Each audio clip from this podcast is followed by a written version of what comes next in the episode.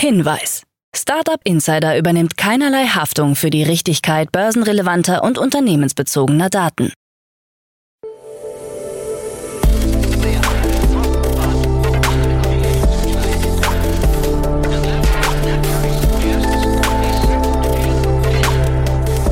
Startup Insider Daily.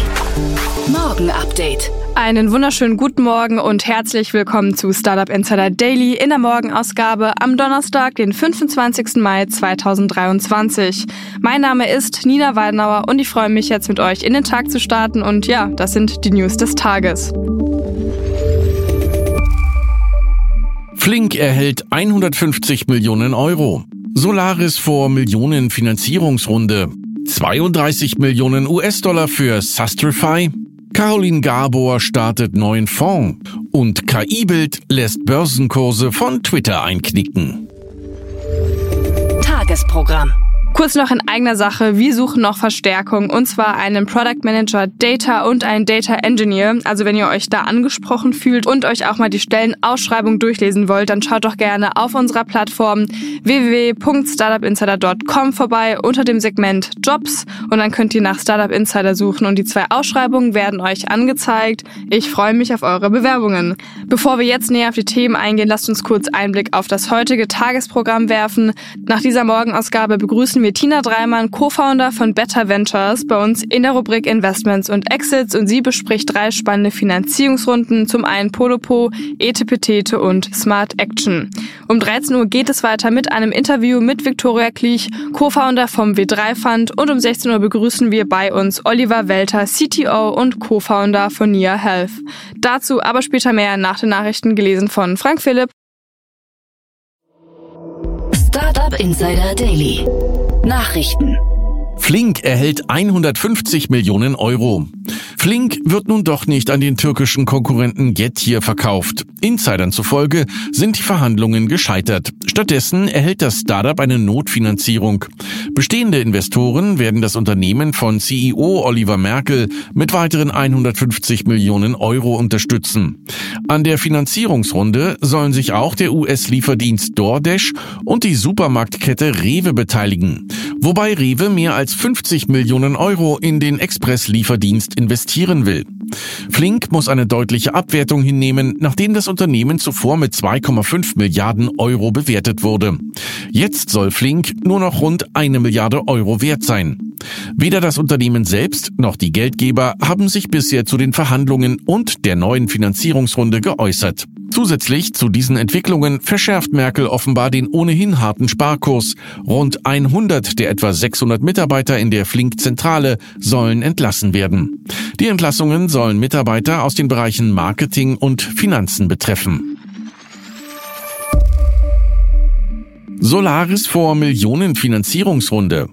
Das Berliner Fintech Solaris befindet sich aktuell in Gesprächen mit Investoren und will zeitnah eine weitere Finanzierungsrunde abschließen, wie ein Sprecher mitteilt.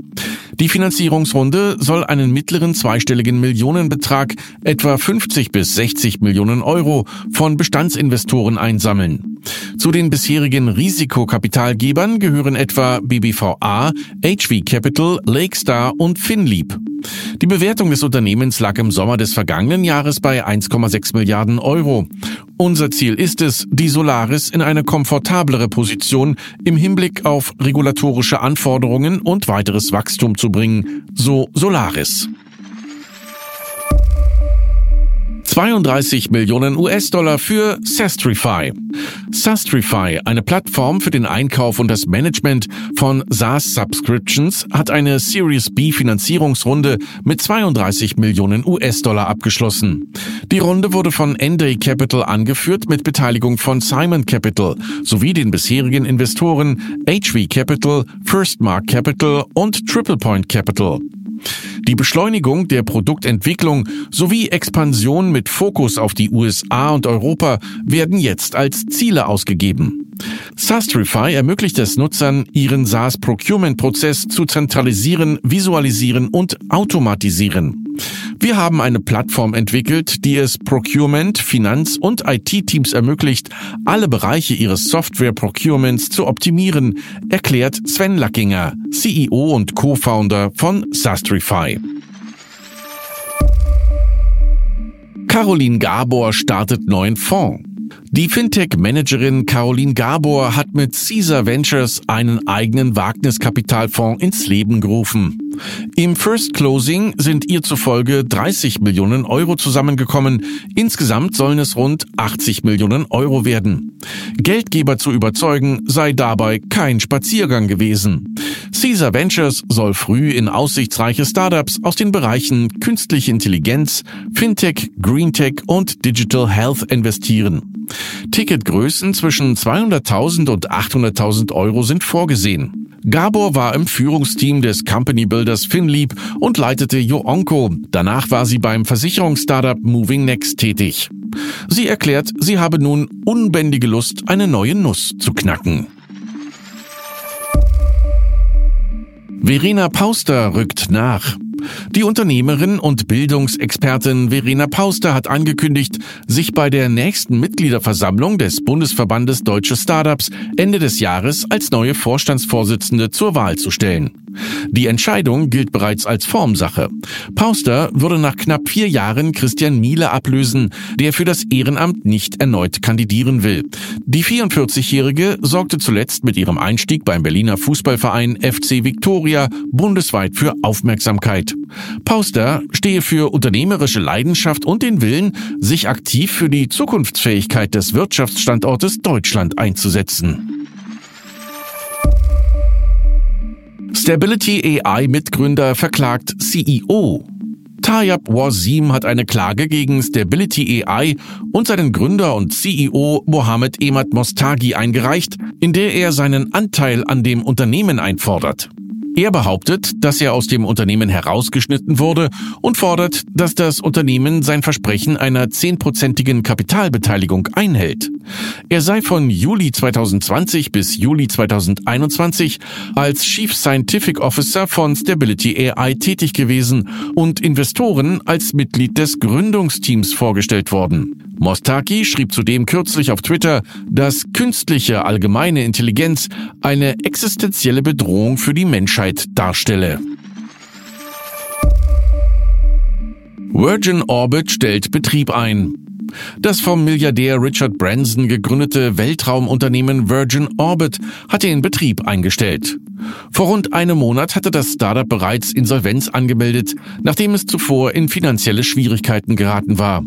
Einer Pressemitteilung zufolge sollen die Vermögenswerte gemäß des United States Bankruptcy Code veräußert werden. Rocket Lab, Stratolaunch und Launcher, eine Tochtergesellschaft von Fast Space, sollen Interesse signalisiert haben. Von der Insolvenz nicht betroffen ist Bransons Raumfahrtunternehmen Virgin Galactic, das weiterhin unter anderem touristische Flüge ins All anbieten will. Vorwürfe der Veruntreuung bei Binance. Binance sieht sich neuen Vorwürfen ausgesetzt. Die weltweit größte Kryptobörse soll zwischen 2020 und 2021 durch die Vermischung von Kundengeldern mit Einnahmen des Unternehmens gegen US-Finanzgesetze verstoßen haben, wie Insider berichten. Es sei dabei fast täglich zu Verstößen gekommen, heißt es. US-Dollar seien dabei bis in die Milliarden zwischen Kunden- und Firmenkonten geflossen. Binance hat die Berichte dementiert. Einem Sprecher zufolge hat es sich bei den besagten Transfers zu 100 Prozent um Firmengelder gehandelt. Eine Vermischung mit Kundenvermögen habe nie stattgefunden. Bing als Standardsuche bei ChatGPT. Microsoft integriert seine Suchmaschine Bing als Standardsuche in ChatGPT, wie der Konzern im Rahmen der Build 2023 Konferenz ankündigt. Dadurch soll der Chatbot zeitnähere und aktuellere Antworten liefern können. Wer ChatGPT in der Plus-Version mit einem kostenpflichtigen Abo nutzt, soll schon auf die Bing-Suche zugreifen können. Bei der kostenlosen ChatGPT-Variante soll der Startschuss bald erfolgen, wenn Nutzer ein entsprechendes Plugin aktivieren. Darüber hinaus soll ab Juni der Windows Copilot zunächst in der Preview-Version von Windows 11 zugänglich gemacht werden. KI-Bild lässt Börsenkurse von Twitter einknicken. Ein vorwiegend bei Twitter verbreitetes KI-generiertes Bild, das eine angebliche Explosion in der Nähe des Pentagons zeigt, hat für Unruhe gesorgt. Unter anderem hatte ein Twitter-Account namens Bloomberg Feed das gefälschte Bild verbreitet. Aufgrund des blauen Hakens von Bloomberg Feed nahmen einige andere Nutzer an, dass es sich um einen offiziellen Account von Bloomberg handele. Anschließend übernahm auch der russische Staatssender Russia Today das Bild. Innerhalb von Minuten knickte der Aktienindex Dow um 85 Punkte ein. Der Journalist Andy Campbell kommentiert, ein Spitzenbeispiel, warum Bezahlen als Verifikation gefährlich ist.